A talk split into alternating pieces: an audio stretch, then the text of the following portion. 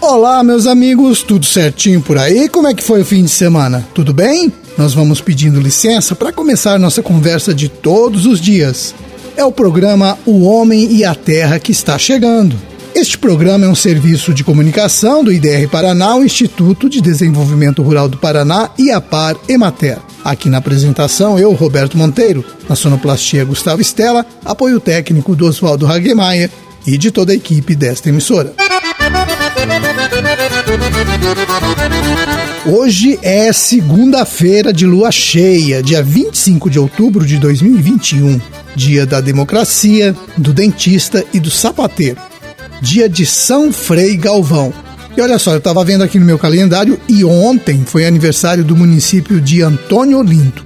Hoje, três municípios estão fazendo aniversário: Curiúva, Verê e Quatigá. Então, aqui vão os parabéns e o nosso abraço a todos os moradores desses municípios.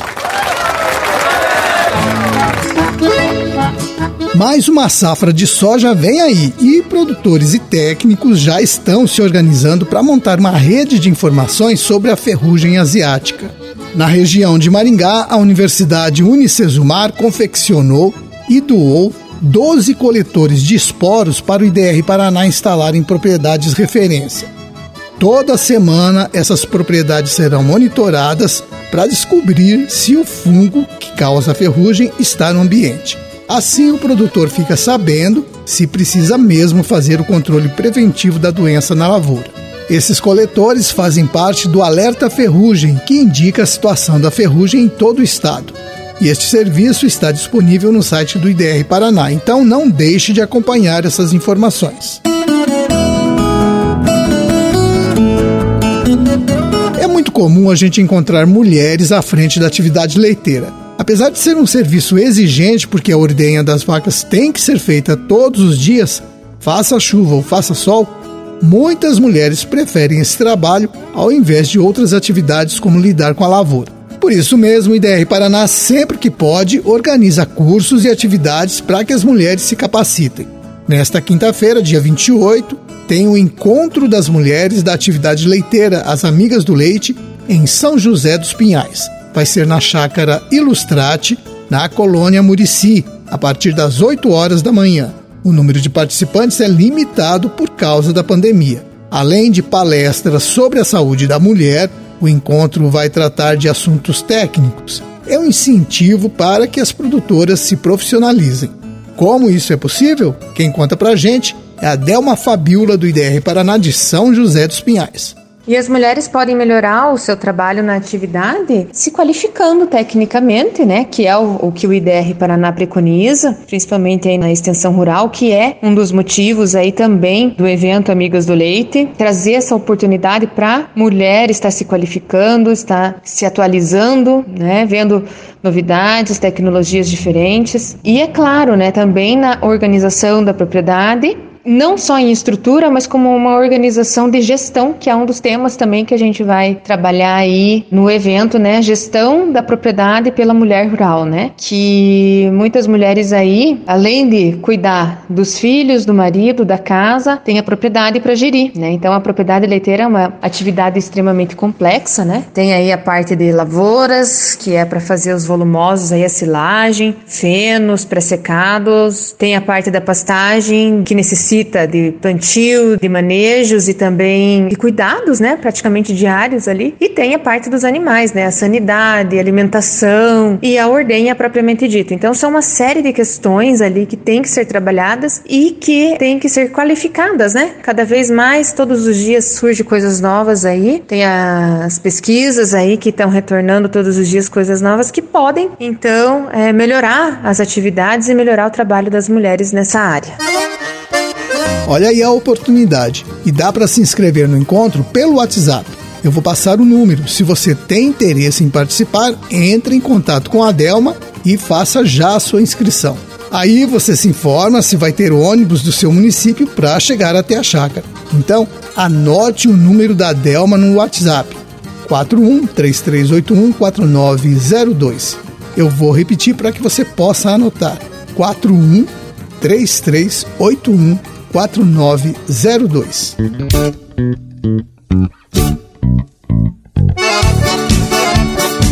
Muitos municípios têm um sistema de fiscalização que regulamenta as agroindústrias, mas desde 2015 essa legislação vem sendo mudada e muitos desses serviços não estão atualizados.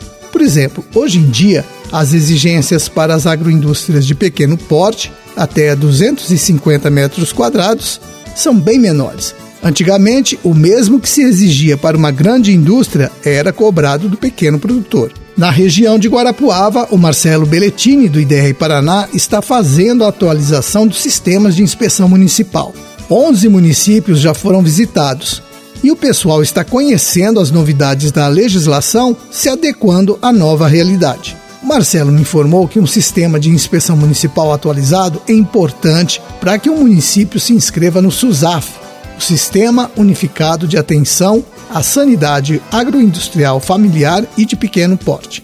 Com isso, o produtor que tiver sua agroindústria aprovada pelo Sistema de Inspeção Sanitária Municipal poderá vender seus produtos em todo o estado. Então, fica o recado para os responsáveis por esse serviço de inspeção nos municípios. Se o sistema ainda não foi atualizado, procure informações no escritório do IDR Paraná. Todo mundo ganha com isso. Certamente a produção municipal vai ganhar mais mercado.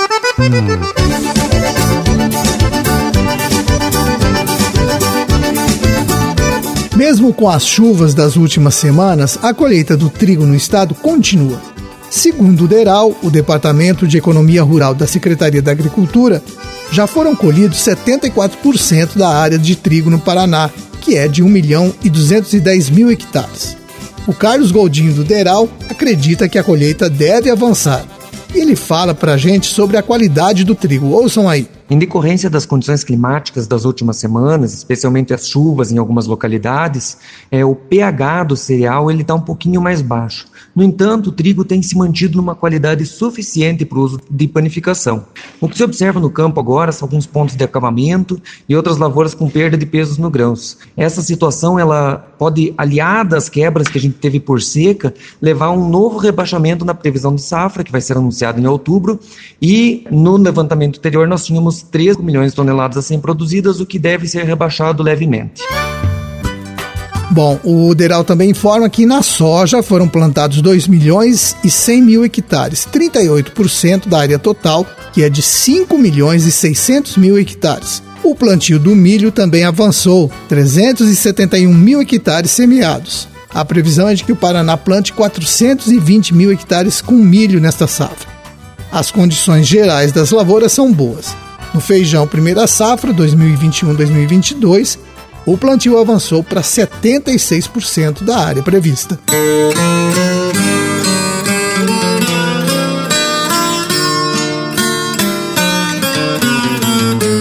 Até uns anos atrás, em Guarapuava, praticamente não havia produtores que se dedicavam ao cultivo de uva.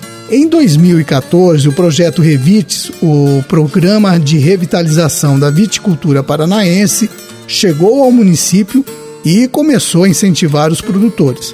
Na verdade, um agricultor plantou uva naquele ano. Atualmente já são 50 agricultores familiares que têm parreirais no município e ao todo são 25 hectares. E a produção está só começando. O Nilo Patel, do IDR Paraná de Guarapuava, me informou que a previsão é que o município produza 40 toneladas de uva neste ano.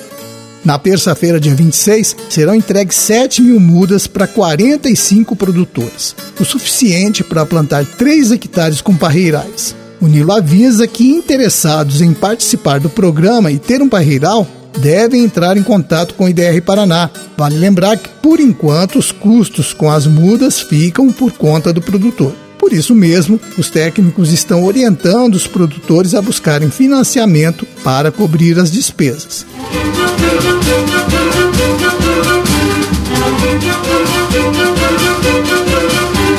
Bom, minha gente, nós vamos terminando o nosso programa de hoje. Deixo um forte abraço a todos vocês e até amanhã, quando voltaremos, se Deus quiser, para mais uma apresentação do seu programa O Homem e a Terra. Até lá, tchau!